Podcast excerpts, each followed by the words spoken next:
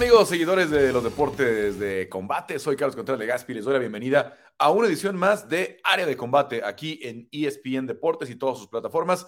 Bueno, obviamente tenemos mucho que platicar de lo que sucedió en Río de Janeiro, una noche especial en muchos sentidos, con una gran pelea de campeonato en las 205 eh, libras, eh, con un nuevo campeón y, con la unificación entre Brandon Moreno y eh, Davison Figueredo. Eh, vamos a tener casa llena con el tema del MMA y también vamos a platicar con Kike Rodríguez en un ratito más porque tenemos algunos temas interesantes. Pero bueno, eh, voy presentando al panel para este eh, programa. Ya veo aquí a Diego Lecanda desde la Ciudad de México, Juan Ibarra en Buenos Aires, Álvaro Colmenero en Madrid y en un momento más vamos a ver si reconectamos con Cristian Tetzpa que se nos, que se nos fue de última hora.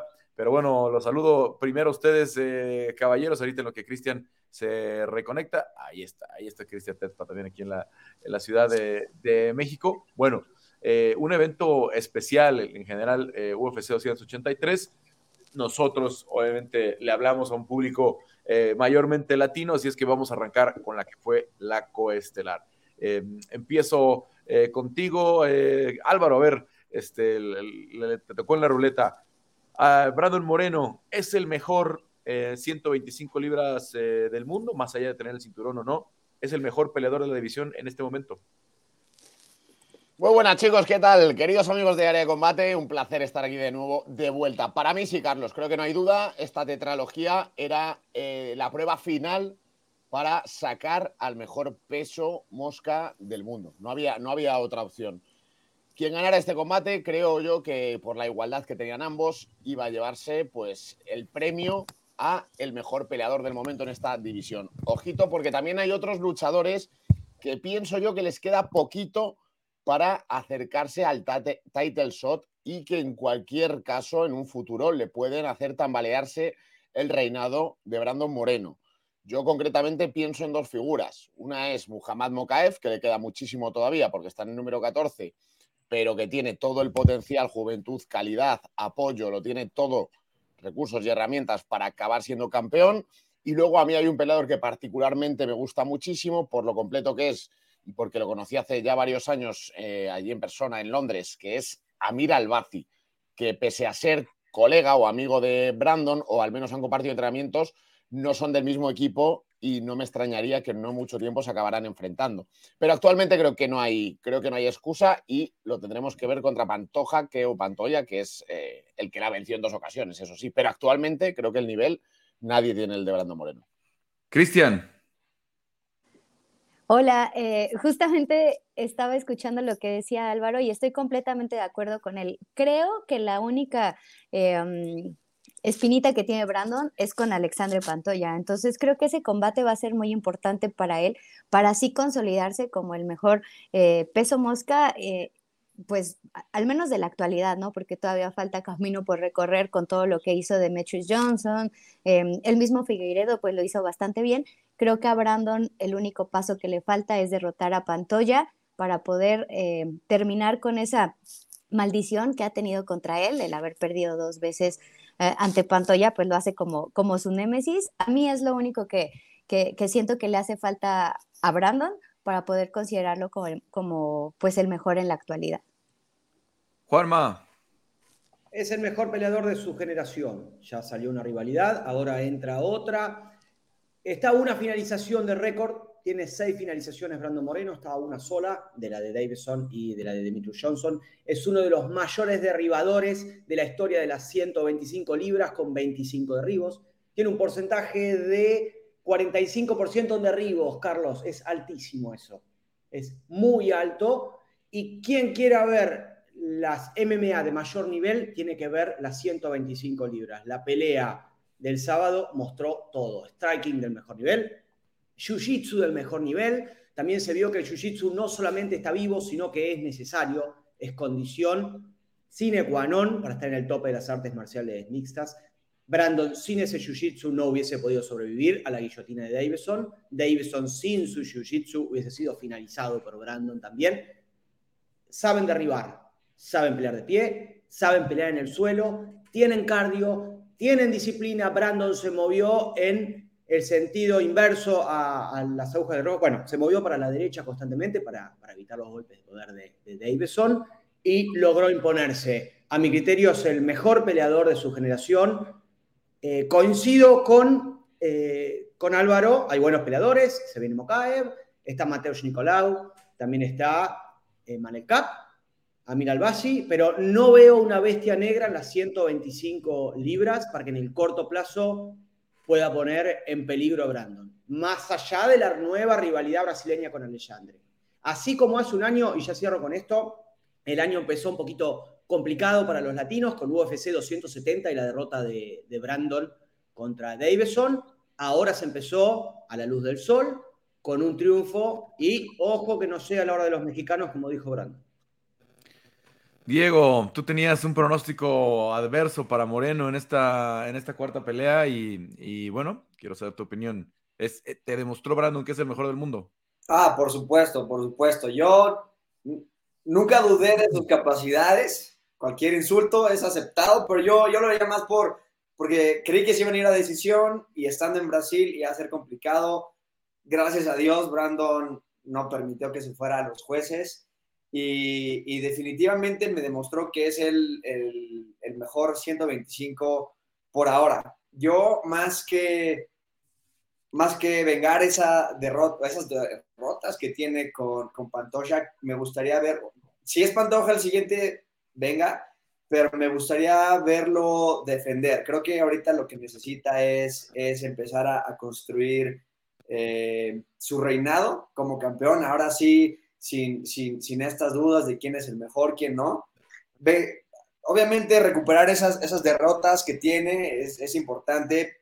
Es, fue importante para GSP en su momento para, para decir, ok, sí, perdió, pero después eh, tiene, tiene victorias sobre esos oponentes. Brandon creo que primero necesita ir creciendo ya ese, ese reinado, ser un, un campeón que defiende seguido y, y, y vez tras vez Creo que vienen muchos oponentes muy buenos, se están yendo muy para atrás. Eh, creo que la pelea con Kaya Cara France, todos la vimos cercana y, peligrosa. Entonces, en, el top hay, hay muy buenos peleadores que, que, le van a dar a, Brandon peleas muy buenas y que mientras Brandon siga ganando peleas que se ven difíciles, cada vez se va a ir cementando más como, como el mejor 125 de ahorita, porque además eh, eh, era un, es una división que le ha costado trabajo mantenerse relevante y, siempre va necesitando de un campeón. Dimitri Johnson no lo logró mucho. Después eh, se judo, recupera un, poco la atención y ahora creo que es el momento de Brandon de traer muchos ojos a la división y, creo que tiene una personalidad para hacerlo. Bueno, eh, yo por ahí estoy hablando de que Brandon iba a finalizar en el cuarto. Eso pagaba 23 a 1. Fue por, fue por un segundo que no salió Davison Figueredo a pelear ya el cuarto, el cuarto round, eh, esa, esa, esa, victoria en el cuarto.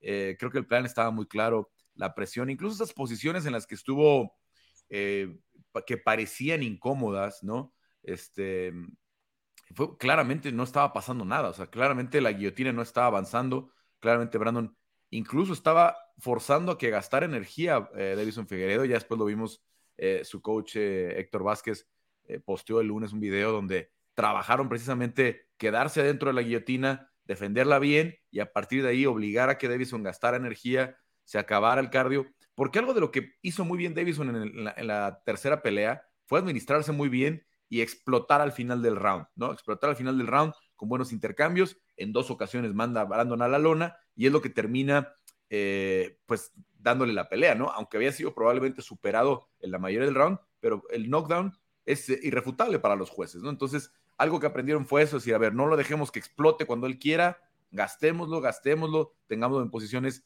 eh, que, no le, que no le beneficien, eh, que se canse, y, la verdad es que terminó siendo efectiva esa situación. Por ahí un sustito con el, el, heel hook, la, la, llave a la, rodilla, que, que, pudo haber sido de mayor peligro. Vamos a ver si no hay mayor daño. que Brandon todavía estará pasando por la resonancia magnética en los siguientes días. Em, pero a final de cuentas, creo que sí está muy claro que es el, técnicamente es el mejor, el más completo eh, de la división. Tiene una lucha notable, un buen jiu-jitsu, su striking, pues cada vez se afina más, eh, tiró codos bastante peligrosos.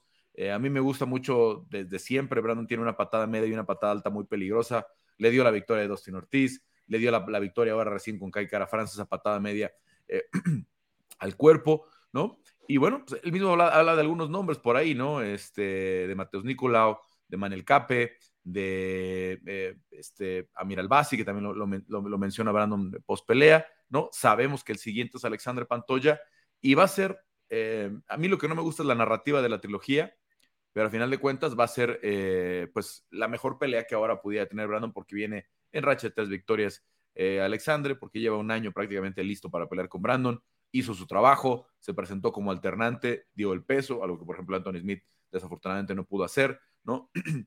Entonces, creo que Alexandre es el, elegido. Vamos ahora con la pelea. Vamos, vamos ahora eh, con, el combate. Si tuvieran que clasificarla entre las cuatro peleas que hubo entre Brandon y Davison, ¿en qué lugar ponen la que cerró la trilogía? Lo que vimos el sábado en UFC 283. Ahora empiezo contigo, Juanma. Yo la pondría en, en la primera posición, por la manera en la que llegó Davison por eh, ahí Cristian me está señalando, ahí me está diciendo algo, que, se muteó para que yo no la escuchara, pero sé que me dijo algo. Eh, seguro nos peleamos ahora discutiendo. Por la localidad, por haber peleado en Brasil, por haber sido la tetralogía y por todo lo que se vio, por ese, ese boleado de izquierda que yo no había apreciado tanto en las peleas anteriores de, Brandon, con el cual logró conectar a, Davison. Lo había tirado antes, le había dado al aire, había errado, lo tiró dos veces y lo conectó en la segunda. Por cómo se fue dando todo, por cómo, por los derribos que tuvo que Davidson no le pudo defender, por la táctica de la guillotina y por cómo entró y salió, por cómo le dijo Saif en cada, en cada descanso, sos muy rápido, no tiene nada contra vos, pegáis salí, pegáis salí, seguía haciendo lo mismo. Yo me quedo con esta pelea la primera, segunda es la sumisión de Brandon. Después el, el, empate, la primera pelea entre ellos y último el triunfo de Davison en 270. A ver, Cristian, que estabas interrumpiendo a Juanma, ¿qué querías decir? Pero yo no lo interrumpí, nada más hice como, eh, me dio sorpresa un poco. Eh, a mí también me gustó mucho el desempeño que tuvo Brandon en esta pelea, eh, sobre todo por lo que ya habíamos platicado la semana pasada, ¿no? O sea, todo lo que estaba en juego, la experiencia que ya tenían los dos, Em, rumbo a esta cuarta pelea, eh, pues ya los factores que podían influir y, las claves para la victoria para alguno de los dos. Entonces, yo en primer lugar pondría la victoria de Brandon, la primera en UFC 263. Creo que ahí la actuación de Brandon eh, fue magistral, o sea, cómo, cómo lleva a Davison al piso y cómo trabaja. En el segundo lugar pondría la primera pelea, la que terminó en empate. Eh, creo que fue una gran actuación de los dos. O sea, creo que los dos eh, salieron a, dejar todo. En el tercer lugar pondría esta segunda victoria de Brandon Moreno. Y para finalizar pondría UFC 270. Una pelea muy cerrada eh, en la que Figueiredo se queda con ese cinturón. Y bueno, la dejaría en último lugar. Último, entonces. Em, Diego, eh, en escala de, de Davis, de la rivalidad Figueredo-Moreno, ¿en qué lugar pones la cuarta pelea? Yo creo que la pongo en segundo lugar por, por ser el.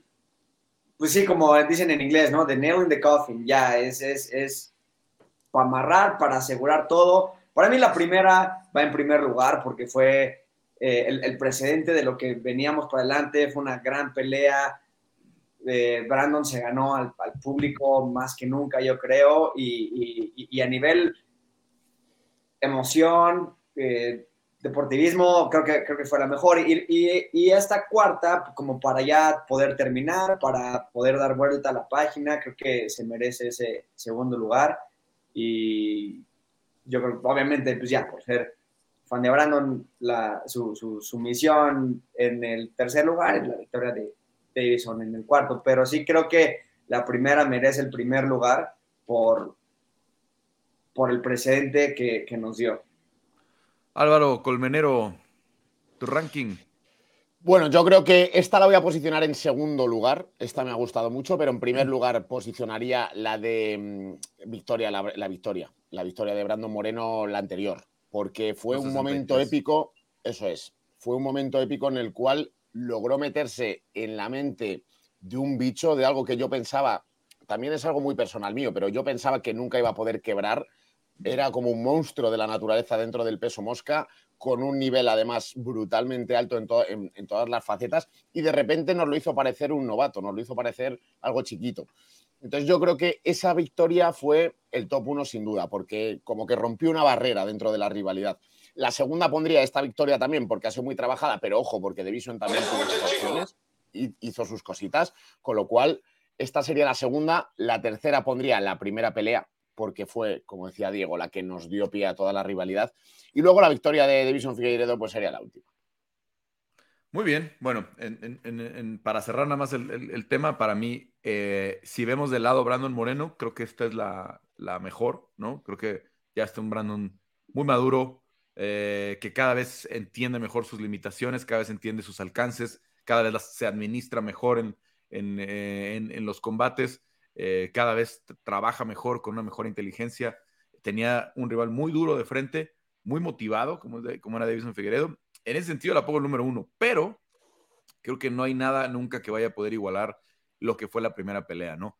El propio Dana White terminó el combate y dijo, la mejor pelea en la historia del peso mosca. Creo que está ahí arriba, si no es la primera, la mejor está entre el top 3. Y sobre todo creo que, que el cuarto round en específico, cuando Brandon empieza a voltear la tortilla, ¿no? Después de, la, de que le, quitan el punto a, Davison y entonces, primero emocionalmente, pues le afecta al brasileño y después, pues al, caer un punto, al perder un punto, Davison, creo que Brandon se da cuenta que puede ganar la pelea, ¿no? O sea, que, que estando un punto abajo el brasileño tiene más posibilidades de dar la sorpresa, porque en ese entonces era una sorpresa mayúscula de 5 a 1 prácticamente. Eh, y en el cuarto round creo que Brandon es cuando él se da cuenta que está a la par, que puede ser mejor que él y que y Davison también se da cuenta que, que el niño que veía en Brandon Moreno la presa fácil no era para nada y a partir de ahí nació esta, esta gran rivalidad en la historia del peso mosca. Desafortunadamente, Dimitrios Johnson nunca tuvo algo así, ¿no? Probablemente Henry Sejudo fue el rival que más lo, lo, puso a prueba, pero la primera pelea la terminó rápido eh, eh, Dimitrios, no, no, no hubo realmente una, una rivalidad y es lo que le falta a Dimitrios. Y es a lo que voy con mi última eh, pregunta ya del tema. Hoy, metafóricamente, eh, con una idea imaginaria, porque sabemos que tienen que pasar muchas cosas, pero empezando por si Dimitrios Johnson pudiera pelear en 125 otra vez, porque hay que recordar que las 125 de, de One Championship son 135 en realidad, y así ha estado peleando Dimitrios. ¿Quién es mejor hoy por hoy en, la división eh, en las 125 libras, en, en, la división mosca. Dimitrius Johnson o Brandon Moreno. Quien quiera empezar. Le tienen miedo. Diego, empieza. no, hoy por hoy es, eh, creo que es otra historia. Dimitrius Johnson en su momento estaba, o sea, estaba muy por, por delante de, de, todos, como head of his time, y, y, yo creo que nadie se le, se le podía enfrentar a, ese Dimitri Johnson. Hoy por hoy, creo que sería una gran pelea. Eh, veo a Brandon con posibilidades de ganar.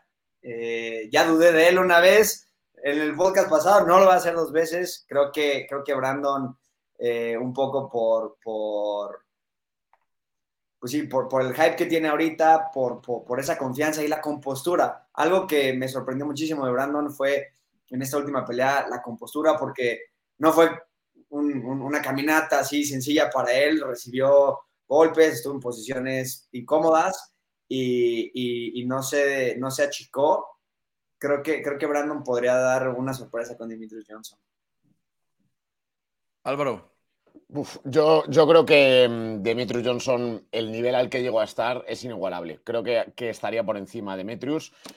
Me va a costar mucho ver que nadie llega a ese nivel, porque lo de Mitrus era un eh, compendio de muchas cosas. Era una técnica totalmente depurada y perfecta, muchísimo cardio, pero también lo hacía extremadamente vistoso. No hay más que recordar aquel eh, levantamiento no con transición a llave de brazo.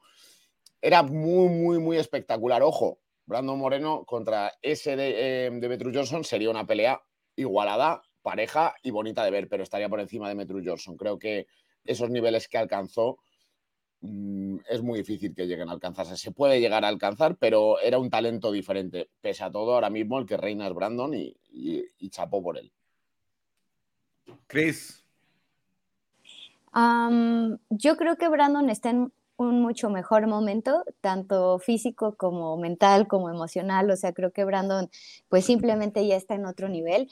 Eh, creo que después de la derrota con Henry Sejudo, Demetrius Johnson eh, se dio cuenta que pues que era un ser humano, ¿no? Y que también em, lo podían derrotar y, creo que no la pasó nada bien después de, de haber perdido con Henry Sejudo. Llega a Juan también pues como una de las estrellas, se corona, eh, luego viene una derrota, otra victoria. Entonces creo que eh, por el momento, creo que Brandon tendría esa ventaja. Creo que eh, el mexicano ahorita sí está prácticamente en otro nivel. Y mm, me parece que no es que yo esté diciendo que Demetrius Johnson ya va para afuera, o sea, no, no, no me refiero a eso. Simplemente creo que Brandon sigue evolucionando muchísimo en cada una de sus áreas y justo por lo que mencionabas, Carlos, de que él ya está consciente de lo que son sus, eh, todas las cualidades que tiene, de lo que son sus limitaciones, creo que podría trabajar bastante bien para poder vencer en un hipotético caso a Demetrius Johnson. Juanma, Brandon o Dimitri Johnson hoy, si la pelea fuera hoy? Hoy, Brandon, Carlos, por eso remarcabas un ratito el mejor peleador de su generación. En otro momento, el maduro era Dimitrius. Hoy, 36 años contra 29. Eh, la presión con golpes a Dimitrius contra Adriano Moraes le costó una pelea. A Brandon nunca lo hemos visto noqueado, nunca lo hemos visto, salvo en la primera pelea, en algunos rounds con Petis y con Pantoya un poquito avasallado con el ritmo, pero no se lo ha visto más. Yo creo que hoy es el momento de Brandon mezclando al mejor estilo Henry contra Dimitrius. Me parece que hoy se impone la, frescura y el momentum de Brandon. Bueno, ya lo decía yo, es muy claro, creo que hoy Brandon en 125 es mejor.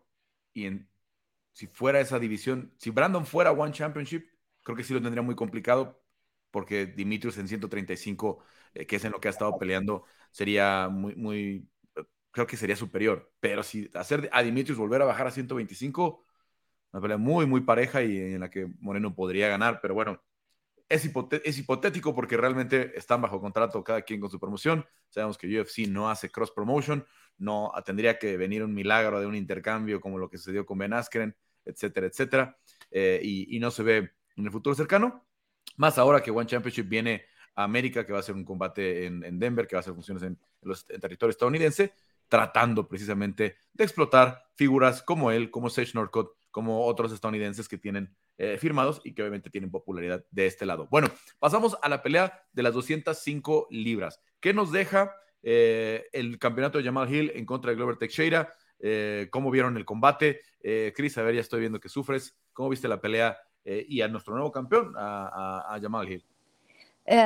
Pues yo lo mencionaba la semana pasada, ¿no? Sí creía que Yamaha Hill iba a ser campeón y sí creía que iba a ser dominante, pero sinceramente no imaginaba un combate eh, tan, tan intenso en el sentido de que el castigo que tuvo Yamaha Hill sobre Glover, pues se me hizo muchísimo. Creo que en algunos momentos el referee pudo haber detenido la pelea porque me parece que aunque el brasileño quería seguir y quería terminar el combate, era demasiado el castigo de, de Yamaha Hill, incluso pues tiene récord de golpes conectados, ¿no? Entonces es extraordinario lo que ha logrado el Contender Series porque Yamaha Hill es el primer eh, peleador que se corona surgido del show, entonces me parece por ese lado pues un gran episodio en la historia dentro de, de UFC, del, del Contender. Em, híjole, creo que Yamaha Hill tiene varias opciones dentro de las 205 libras, eh, que tiene que bajar un poco las revoluciones, porque incluso en el speech posterior, ¿no? O sea, se veía como, como desesperado, como ya con un alivio de haber conseguido el cinturón, pero todavía con mucho rencor, ¿no? Entonces, eh, pues mencionando todo de que a ver si ahora no creían, eh, a ver si ahora ya creían en él, etcétera, etcétera. Entonces, Em, sinceramente, yo esperaba otro escenario en, esta pelea de títulos Sí creía que Yamaha Hill iba a finalizar a Teixeira y que no iba a ser tanto el castigo. Ay, es que le, gana el corazón a Glover. La pelea se alargó muchísimo. Sí pudo haber detenido los uppercuts, estaban entrando. Eh, como yo veía ahora posterior a la pelea, muchos videos, muchos clips de cuando noqueó Gustafsson a Glover Teixeira a base de uppercuts y parece que lo tenía muy bien estudiado eh, Jamal Hill porque hizo mucho daño con ese eh, upper Álvaro, te escucho, eh, te, veo ya ansioso. ¿Cómo, cómo viste el, combate al nuevo campeón? Bueno, yo era también de los que había pronosticado que ganaba Jamal Gil y de hecho solo me impidió eh, pues una parada tardía por parte de Teixeira, que él mismo lo dijo después, ¿no? ¿Qué daño me estoy haciendo a mí mismo? El hecho de que tuviera tanta capacidad de sufrimiento y de recibir castigo es lo único que frenó que, no perdiera antes de tiempo, o quizá además incluso el árbitro podría haber parado, ¿no? Porque el castigo fue brutal. Pero más allá de eso, mm, Jamal Hill hizo muy buen trabajo, supo imponer su striking, su distancia, su golpeo, su volumen, los high kicks, que bien los utilizó. Lo cierto es que fue su mejor versión de Jamal Hill, no así Glover Teixeira, que a sus 43 años ya está retirada. Y la incógnita, aunque no quiero anticiparme con temas a tratar, la incógnita va a ser si va a poder ser un campeón sólido, cosa que dudo mucho. Más allá de que estuviera el 7 en la lista, creo que la parte de arriba la tiene muy complicada para realizar siquiera una defensa titular. En cualquier caso, supo imponer su juego. Glover Teixeira ya se le veía que estaba de, de vuelta, estaba de retirada. Y nada, el campeón totalmente legítimo, enhorabuena para Jamal Hill y pedazo de striker. Ahora, el nivel para, para aguantar el cinturón no sé si lo tiene. Sí, porque por ahí va mi primera pregunta, ¿no? por si Brandon era el mejor de la división, o nos ha demostrado eso, porque Jamal Hill creo que todavía tiene que demostrarlo. Jamal Hill todavía tiene que enfrentar a Jan Brakovic, a Magomed Ankalaev, a Jiri Prohaska, ¿no? Si llega Alex Pereira, es una pelea muy peligrosa para él, porque Alex Pereira, pues tiene esa súper pegada, ¿no? No sé si se decide a luchar eh, Jamal Hill contra él, porque Jamal también ha dependido de su juego de, de pie para ser exitoso. Entonces, em, ah, tiene que demostrarlo, creo, ¿no? No, no, no dudemos más de él para que no se enoje, pero hay que verlo con Magomed, con Jan y con Giri, al menos para, para medir realmente si es el mejor de la, de la división. Eh, Diego, ¿cómo viste la pelea? ¿Cómo ves al nuevo campeón?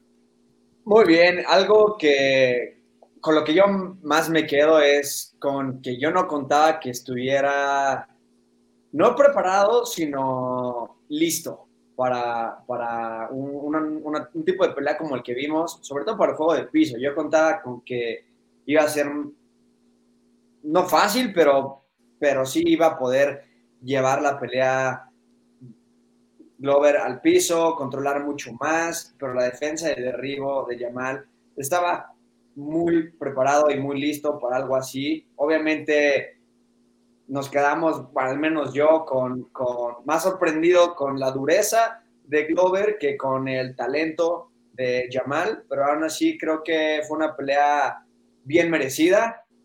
Es, un cinturón que para mí no tiene mucho peso, como dices, tiene que, probarse todavía con, con, lo mejor de la división. Creo que Ankalaev sería una pelea muy interesante. Obviamente con Giri, que para todos, bueno, siento que es, es, el, es el campeón no coronado, como cuando perdió su cinturón Oliveira, y, era como, no es el campeón, pero sí es el campeón, creo que Giri es, está ahorita en esa posición. Eh, Rakic no sé qué sea de él, pero creo que también es un oponente muy complicado para, para llamar Es que se lesionó la rodilla, no sabemos cuándo regrese todavía. No, o sea, no, no, no hay fecha ahorita para su regreso se dice que Giri está para en seis meses, cuando un año, entonces eh, todavía hay mucho que se tiene que, acomodar ahí. Va a ser difícil sacar un contendiente sin que haya un poco de, duda por, el empate que vimos, por el ranking. Vamos a ver, o, si sube Pereira, va a ser eh, duda de si Pereira merecía pelear en 205 cuando tiene a la división de, 185 ahí queriendo pelear con él. vamos a ver qué pasa. Hay, hay, muchas incógnitas. Ni siquiera te podría decir qué es, cuál es el camino correcto que yo veo. Entonces, simplemente creo que va a haber que esperar. Pero sí, sí fue un, un título bien ganado. Ahora, en términos fríos, es la mejor pelea para Alex Pereira, ¿eh?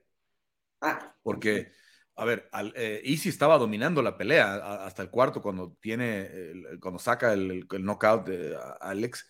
Eh, pero creo que si vuelve a pelear con Adesanya, Adesanya va a ser un plan de juego mucho más conservador para recuperar el cinturón, ya, ya sin importarle si da show o no, como ya sabemos que lo puede hacer, como lo hizo con Jared Cannonier, como lo hizo con Marin Vettori, eh, como lo ha hecho con peleas ciertamente feas de, de, de, Easy, donde no le importa, lo que quiere es retener el cinturón. Yo creo que si vuelven a pelear, Israel va a salir con un plan mucho más inteligente. Si llega Rob Whittaker, Rob Whittaker lo va a luchar. Este, o sea, pero si lo pones con eh, Yamaha Gile, se trata de quién es mejor striker y ahí Pereira tiene la ventaja, ¿no? Al menos uh, yo lo creo y ha peleado en esa división, creo que son 200 libras en Glory, ¿no? No es, no es exactamente 205, pero, pero muy, muy cercano en ese peso. Eh, Juanma, ¿cómo ves al nuevo campeón? Recién ganó, ya le están preguntando contra quién va a defender. Pobre muchacho, déjenlo tranquilo. Acaba de aterrizar en Estados Unidos. Pero qué exigente este panel, Dios. No, lo vi muy bien. De eso bien. se trata, de eso se trata. Es el peso todo, del cinturón. Carlos, me emocioné mucho con el final, derrumbándose, llorando, con las confesiones de que hasta último momento él no sabía si era capaz de estar en ese momento disputando el cinturón, como que se despertó y pensaba, este soy yo, realmente estoy a la altura de esto, demostró que está a la altura, demostró mucho temple, mucho frialdad, mucha frialdad, mucha disciplina y un poco lo que decían los chicos con respecto a lo que decía Cris, 232 golpes conectó Carlos, una locura, marcó el récord, 40 golpes por encima del récord anterior, eh, sobre todo el upper izquierdo y la patada izquierda hicieron mella en un Glover yo suponía de antemano, cuando, cuando charlamos acá, yo pensé que iba a ser superior Glover porque había enfrentado a otros fajadores como, como Magueta Santos y como Giri mismo, Prohaska, pero lo llevó a su juego con sus fundamentos, lo llevó al piso y los pudo someter. La defensa de derribos de, de Yamaha fue increíble. Sus recursos para salir, para no pegar los hombros y la espalda a la lona también. Muchísima disciplina, mucha frialdad ya se conocía cómo iba a ser el resultado cuando llegaron a, las tarjetas, que creo que para la división este es el resultado más conveniente, porque ahora es un hervidero, estamos llenos de contendientes. Tenemos los que compitieron en UFC 282, tenemos a Shiri, de la mano con lo que decían ustedes. ¿Quién es el campeón absoluto? De momento Yamaha, probablemente haya cambios en lo que va del año, ahora hierve de actividad. Empieza a sonar el tema de competir en las...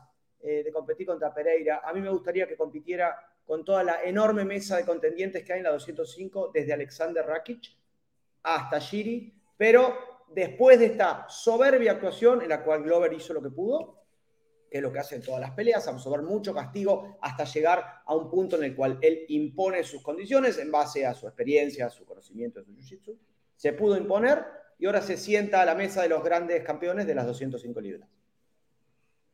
Diego, cierra el tema. Eh, rápido, solamente eh, tengo duda de, qué piensan. Iba a pelear contra Anthony Smith. Eh, si Anthony Smith le dan eh, una pelea por el cinturón como primera defensa para Jamal Hill, ¿estaríamos de acuerdo con eso?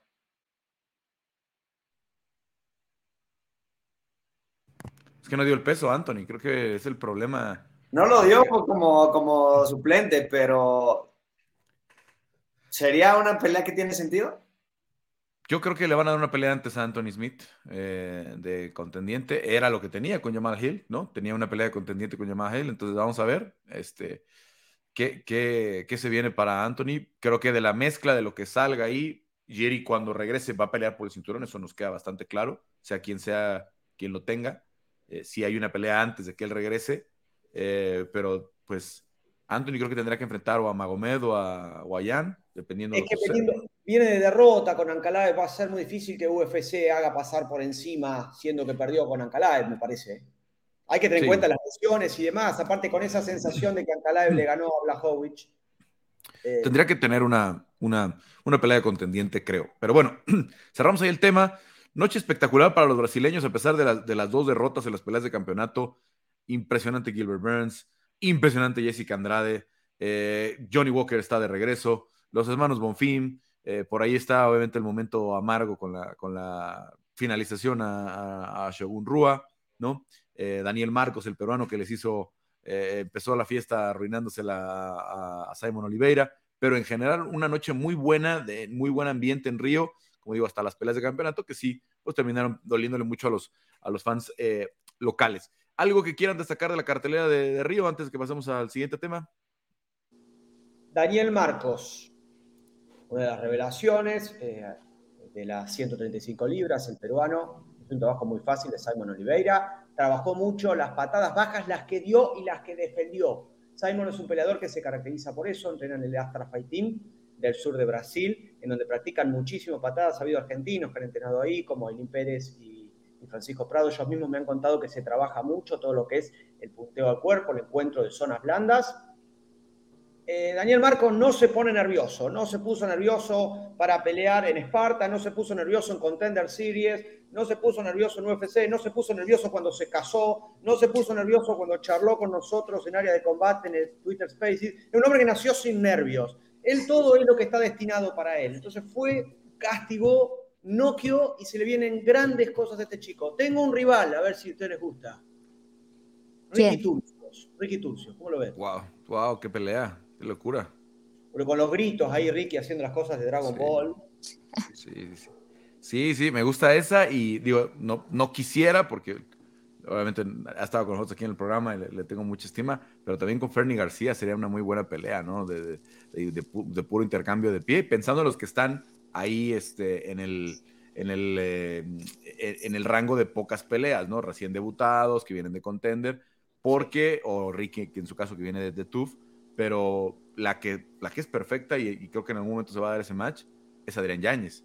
Adrián Yáñez contra Daniel Marcos, wow, sería de verdad garantizada pelea de la noche, ¿no? Entonces, viene, viene, viene mucho para, para Daniel Marcos en la, en la, división, buena defensa de derribo, gran exhibición. Por ahí veía muchos trolls en las redes sociales cuando publicaba yo cosas de Daniel, diciéndoles, Daniel es muy bueno, viene muy bien para la división, me gusta mucho ah, va a ser otro Puelles.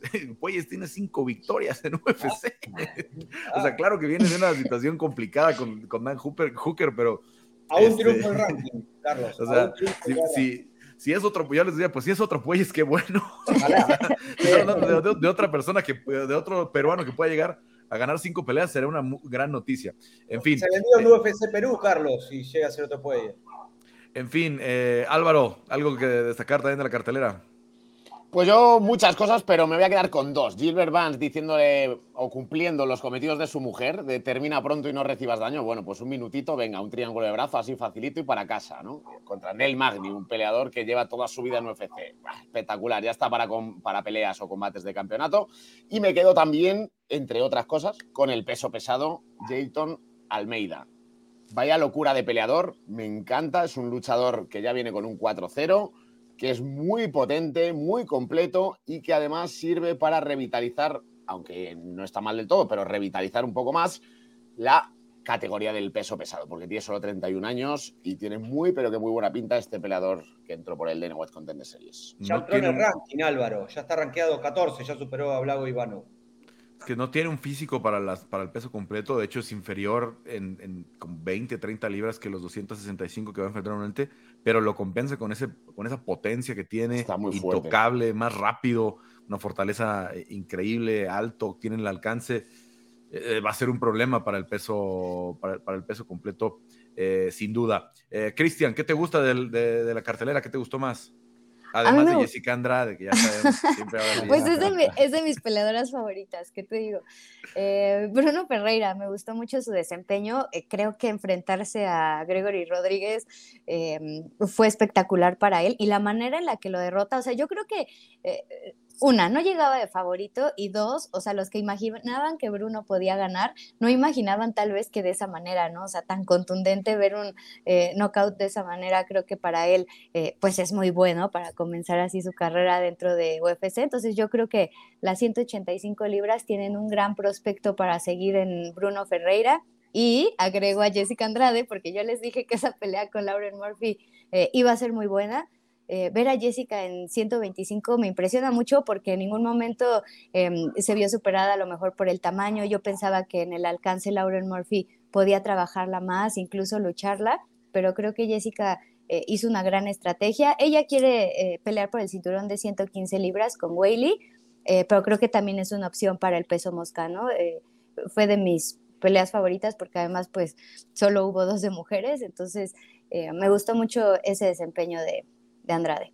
Como está cuadrada la 115, con otra vez con Rosa y con, con Carla Esparza que queda recién de perder el título, eh, a mí no me molesta para nada que Jessica Andrade sea la siguiente retadora de The Weili Shang. Eh. O sea, eh, con lo que ha evolucionado Jessica y, con lo que ha evolucionado Weili, esa pelea puede ser todavía mejor. Las dos tienen mucha pegada.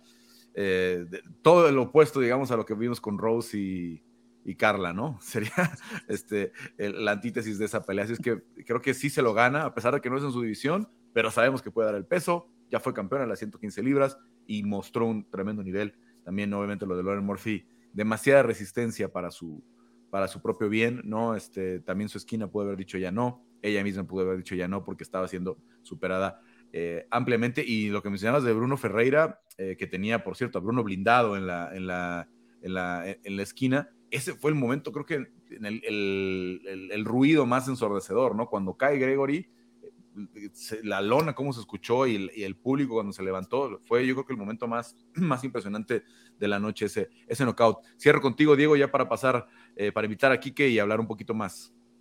No, solamente, Chris, con todo el respeto, el cariño, esa no fue una buena pelea. Fue un buen desempeño de Jessica Andrade, pero fue una vergüenza, una tristeza. Yo no disfruté ver esa pelea para nada. Esos, esos marcadores jamás los habíamos visto, eso no debería de suceder. Y, y, en cualquier deporte, ok, si te meten 15 goles a cero, no pasa nada, pero aquí tiene que haber, tiene que haber el sentido común en alguien de detener esa pelea. Es inexistente el cabeceo de Lauren Murphy. Eh, a mí no me gustó nada y algo tiene que suceder porque no, no, no, se trata nada más como de, ah, es que qué ruda es esta persona. A, a, mí no me gusta, yo, yo no disfruto eso para nada, se me, hizo, se me hizo muy feo, pero para no cerrar tan triste esto, sí, sorprendente la finalización de Johnny Walker con, con, contra Craig, el poder de Johnny Walker de seminoquear a alguien con una pierna arriba, Impresionante, impresionante. Johnny Walker es, impredecible. Ojalá pueda mantener este, ritmo, consiga una racha, porque si es, si es alguien especial, la cosa es que pueda ser eh, constante y consistente. No saben de verdad cómo salió eh, Paul Craig eh, de lastimado. O sea, fueron cinco o seis golpes nada más, ¿no? Los que pero de verdad, o salió como si hubiera sido una pelea de 15 minutos. O sea, el castigo que hizo, o sea, casi cada que le pegó tenía un, chichón en, la frente, tenía dos cortes, sangrado la nariz, o sea, con muy poquito hizo muchísimo daño eh, este Johnny Walker, así es que por eso decía, el poder de Johnny Walker está de vuelta.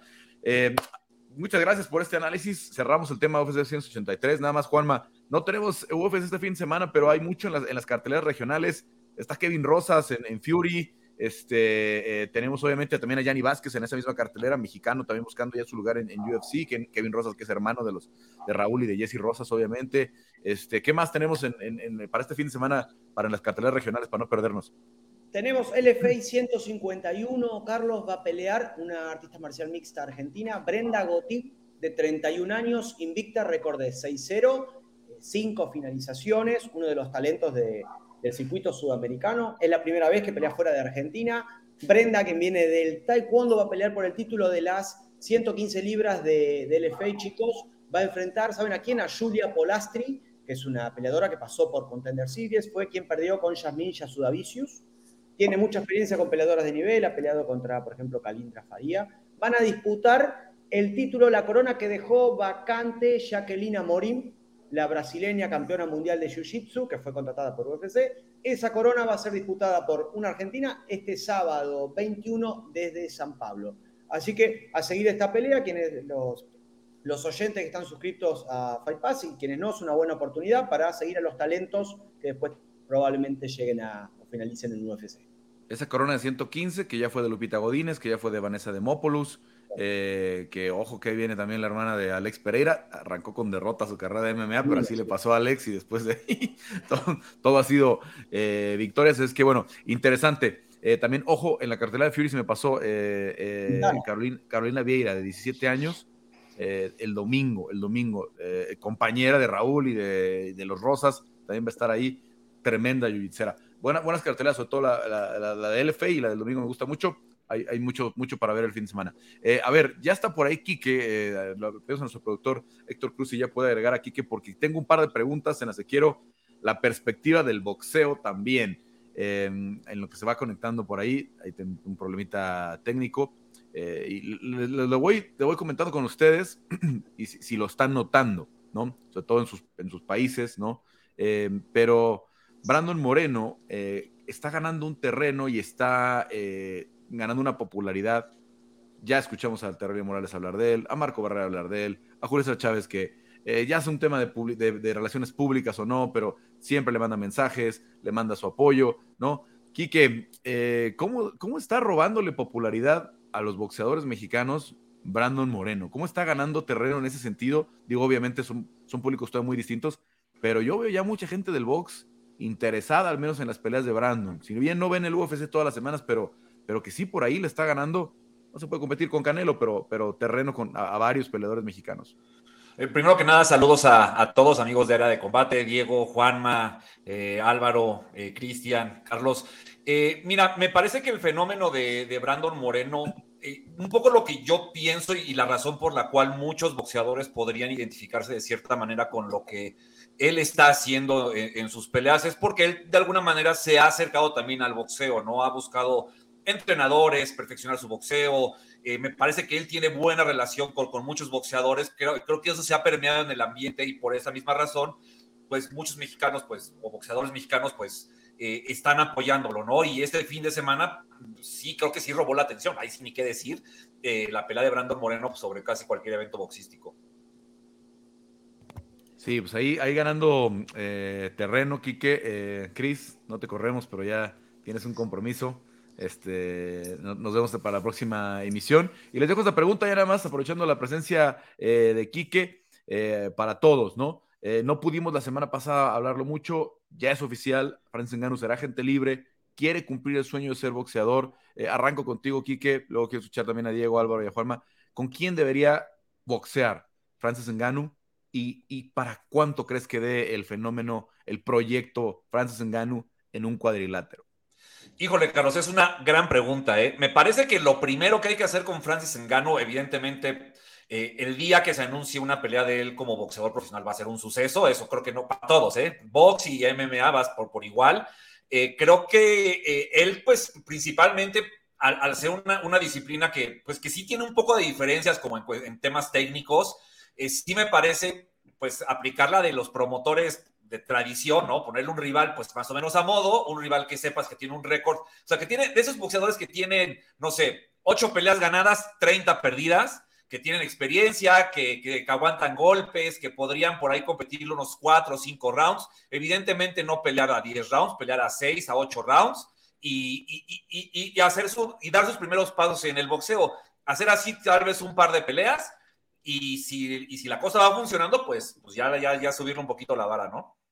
Ah, pero yo creo que, que, Francis quiere una bolsa jugosa aquí, que creo que viene por 10, 15 millones de dólares. A lo mejor no los 30 que, que se manejan ahora en, en, Canelo, Furies, etcétera, etcétera. Pero, a ver, la cuestión es que Francis está renunciando a un muy buen sueldo que le iba a dar UFC, ¿no? De lo mejor que había pagado en el peso completo, a lo mejor con el pago por evento entre 5 y 10 millones de dólares pues yo, yo, yo, entiendo por qué es lo que hubieran hecho con Conor McGregor, ¿no? Llevarlo de a poco, peleas de cuatro rounds, de seis rounds, etcétera, etcétera, a ver si realmente estaba para pelear con alguien de la, de la categoría de Floyd Mayweather, pero yo creo que pues viene por el dinero, entonces va a haber va a ver quién le alcanza a ofrecer una, una bolsita así de 10, 15 millones de dólares que le resuelve el resto de su carrera y después firmar con PFL, firmar con Bellator, firmar de vuelta con UFC, con, con quien sea en el MMA es que habría que ver qué es lo que él quiere, ¿no? Eh, si, si, lo que él o sea, si él solo quiere una bolsa de 10 o 15 millones de dólares, pues que lo avienten, ¿no? Y que le pongan por ahí un hombre, pues no sé, este, ¿quién, quién podrá ser? Por ahí un, hay un boxeador, Christian Bacole, ¿no? Que es, que es bueno, que pega duro, que, que es peso completo, no sé, fue el que se me ocurrió rápido, ¿no? Eh, pero si también él quiere, o pero si él quiere ganar 10 o 15 millones unas tres o cuatro veces, me parece que tendrá que ser paciente. Eso es un poquito lo que yo, yo pienso. Álvaro, ¿contra quién lo ves? Yo tengo muy claro que este movimiento de mm, Francis Enganu lo tenía estudiado desde hace tiempo, que se lleva meses o incluso más de un año hablando con Tyson Fury.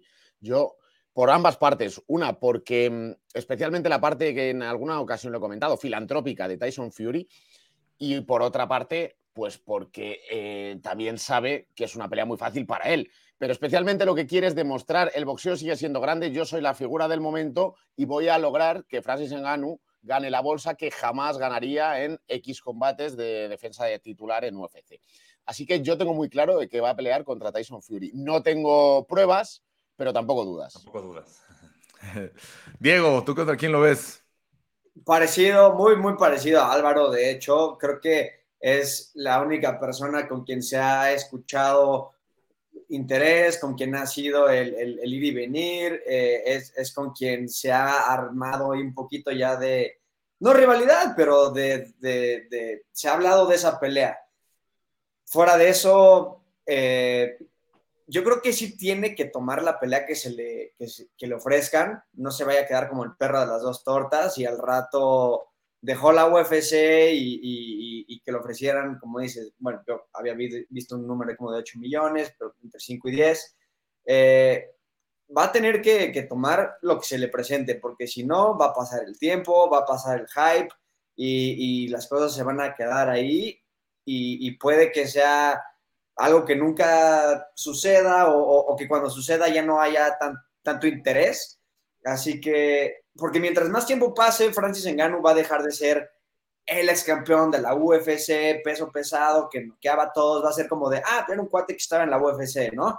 Entonces, tiene que ser pronto y, si, es, si es Fury, enhorabuena porque es lo que queramos todos, pero si no, la que le ofrezcan. Si me apuran, pues tiene que ser antes del 5 de marzo que, le anuncien, porque eh, pues, una vez, si John Jones le gana a Cyril Gann, el peso completo va a ser todo, se va a tratar todo sobre John Jones. Pero si es tan pronto, Tyson Fury no va a ser, porque él ya, ya está hablando de la pelea con Alexander Usyk justo para el mes de marzo, ¿no? Entonces, eh, si es Fury, o sea, el, que, el que todo el mundo quiere, pues tendría que ser a finales de año.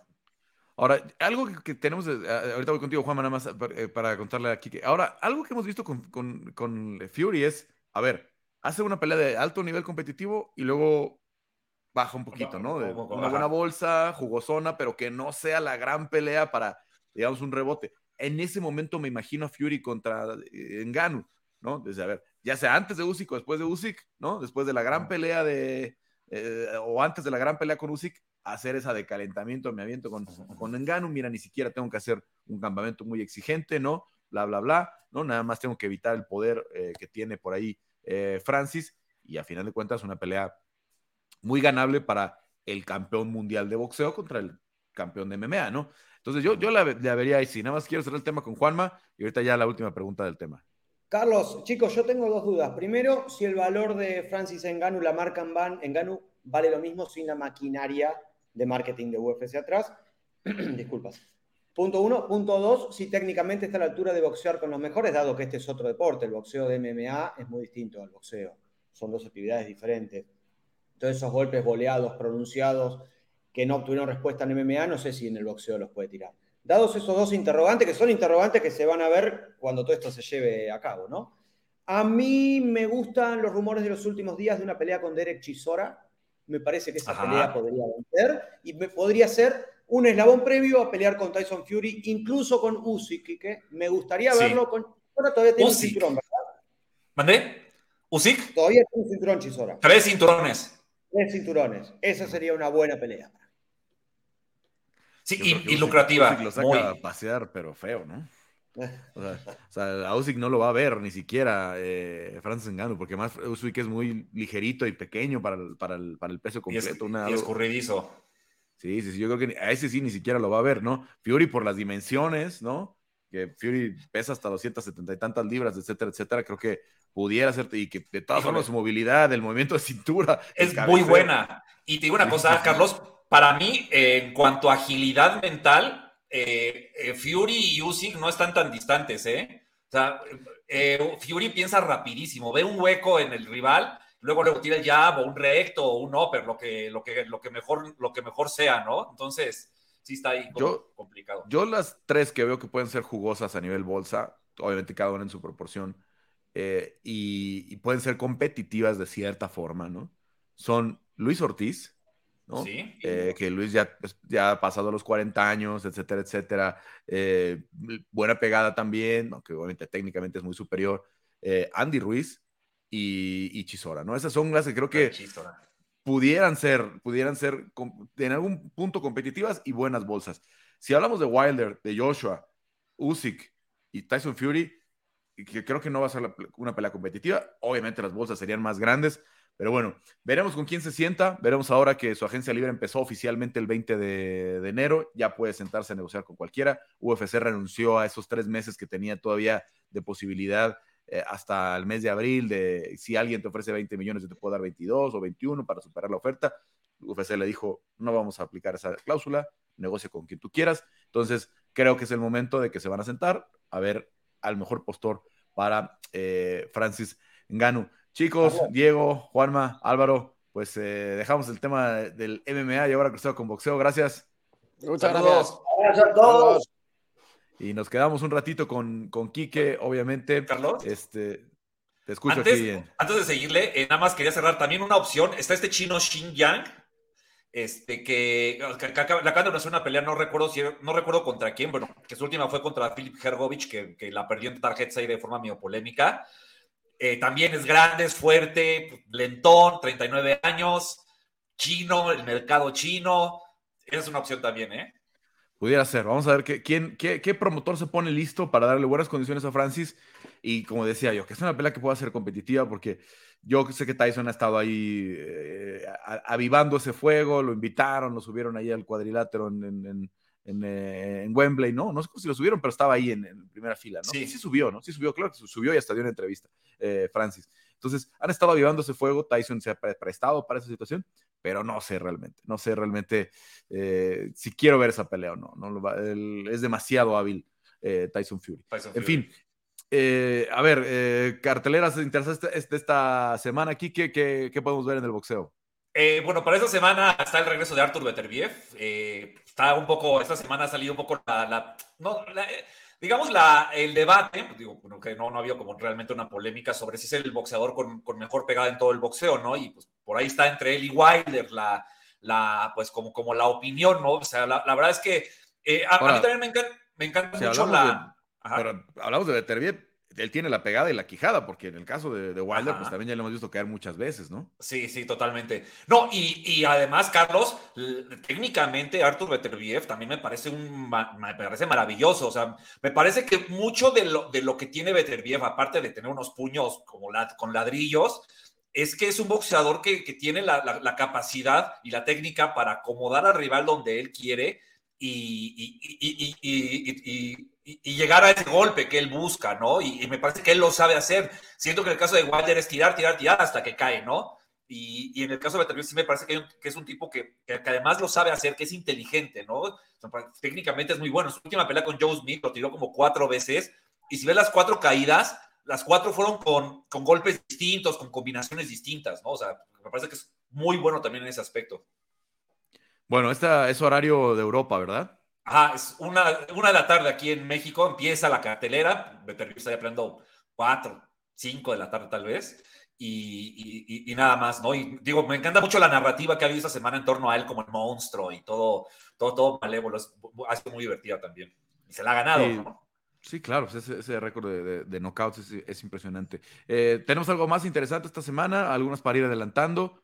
Porque te quiero hacer Eh, una pregunta por Sí, ahí sí, de, es- de esas chismosonas. A ver, va, va, va, este... No, dale pero- No, realmente esta semana no, o sea, quitando el tema de, de Beterbiev, bueno, el viernes por la noche ayer Monterrey pelea el Chihuahua Rodríguez, eh, si le gana a Joel Trino Córdoba tendría eh, posibilidades o sería pues contendiente a pelear con el Rey Martínez por el título de las 112 libras, pues no sé, junio, julio de este año. Eh, eso me parece que es lo que, que es lo más, lo más relevante que hay esta semana. No, no ha habido, no hay tanto, ¿no? O sea, ya lo bueno, eh, Carlos, ya en febrero ya está cargadito el tema. Ya febrero, marzo tenemos carteleras grandes y, a ver, eh, estuvo dando tour de, de prensa este Oscar de la Hoya en estos días, dio varias entrevistas y está manejando una cifra que a mí me parece este, muy difícil de alcanzar. 2.5 millones de, de ventas de pagos por evento dice que podría generar Tank Ajá. contra Ryan García. Ajá. Este, ¿Qué tan lejos está de la realidad de Híjole. Oscar?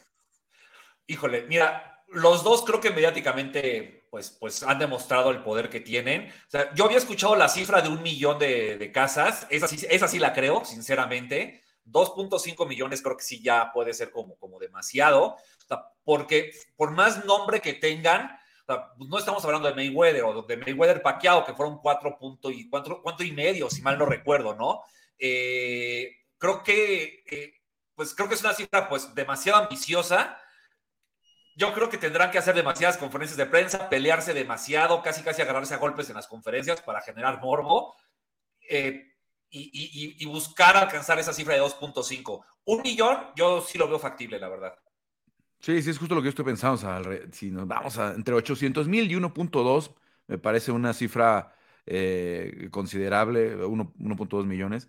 Este, me parece una cifra, primero, muy buena y, para pensar ahí, porque también ha bajado mucho el hábito de la compra del pago por evento en los últimos años, ¿no? Como se ha transformado, ¿no? Se sale... Eh, se, sale se, sale HBO del, del, mundo del boxeo, se sale, eh, aparece The Zone con más apostando por el streaming, este, eh, ha bajado bastante, ha bajado bastante el, hábito del, del, del pay-per-view de que eh, se está transformando ahora las plataformas de streaming como ESPN Plus, como DAZN, etcétera, etcétera. Este, entonces, no sé si sea tan fácil que, veamos eh, otra vez un, cifras de esa naturaleza que ni el propio Oscar contra Floyd alcanzó, por ejemplo, ¿no? Sí, no, totalmente, Carlos. O sea, yo siento que el modelo del pago por evento quizás pues ya está quedando un poquito rezagado, ¿no? O sea, justo por lo que mencionas, hoy está el tema de las plataformas de pago mensual, ¿no? O sea, DAZN, pues quizás al, me parece que al no cuadrarle mucho los números o no hacer bien las cuentas, ha tenido que meter este tema del pago por evento dentro del streaming, ¿no? Que eso pues, ha generado como mucha polémica y que mucha gente se ha incluso dado de baja, pero, pero sí, sí, en ese, en ese aspecto hoy creo que ha cambiado mucho el aspecto. Eh, pero, o sea, como el, hábito de consumo de la gente. Pero bueno, digo, dentro de lo caduco que es el modelo, pues todavía de alguna manera se, le, sigue dando valor, ¿no? Entonces sigue, sigue siendo noticia el tema de las cifras, ¿no? Siento que es un poco como el tema de los discos, cuando antes era disco de oro vender un millón, ¿no? Y ahora vender 100 mil ya es disco de oro, ¿no? O sea, como que en ese aspecto ha ido también modificándose y, y, y, y los éxitos en los pagos por evento ya no son comparables con los que eran antes, ¿no? Pero pues vamos a ver cuánto dura, ¿no? Pues digo, al final de cuentas todavía existe y, pues bueno, ese será el medio por el cual se, saque el tema de Yerbonta contra Tank, dio contra Ryan. Bueno, pues vamos a ver, vamos a ver cómo, cómo se va desarrollando toda esta promoción, ¿no? Este, de entrada, pues parece que vamos avanzando en buen camino para que la pelea se concrete, para que todo, todo suceda y no queda nada más eh, que, esperar por ahí. ¿Algo más, Ike, que no, no se nos vaya para esta semana con el boxeo? Eh, pues bueno, esta semana me parece que, no, no, ha habido tanta información. Bueno, se han anunciado peleas. Eh, ya, ya, ya, es oficial la de Caleb Plan contra David Benavides. Yo siento que hay demasiado favoritismo hacia Benavides, el cual yo no comparto. no quiero decir que no vaya a ganar, yo pienso que sí, pero me parece que se está tratando a Caleb Plant como si fuera un novato, ¿no? Y no lo veo tan así. No, y después del knockout con el que viene Caleb Plant, ¿no? Totalmente, totalmente. Y es un tipo que si bien, pues, salvo el tema de Canelo, no ha tenido realmente una prueba que, nos demuestre todos sus niveles, yo creo que es un boxeador, pues, que sabe hacer su trabajo y no, no se va a ir a entregar tan fácil a David Benavides, creo yo. Muy bien, muy bien, muy bien, Kiki. Pues como siempre, gracias por las aportaciones. Te escuchamos en, el estilista también, en, el podcast. Y pues regresamos la, la próxima con área de combate. No, seguro. Bueno, se desconectó ahí un poquito antes. Eh, muchas gracias como siempre. Y también a Héctor Cruz, que siempre está detrás aquí en la producción de Área de Combate. Yo soy Carlos Contreras de Gaspi. Los espero la próxima. Recuerden suscribirse y descargar en todas las plataformas de ESPN.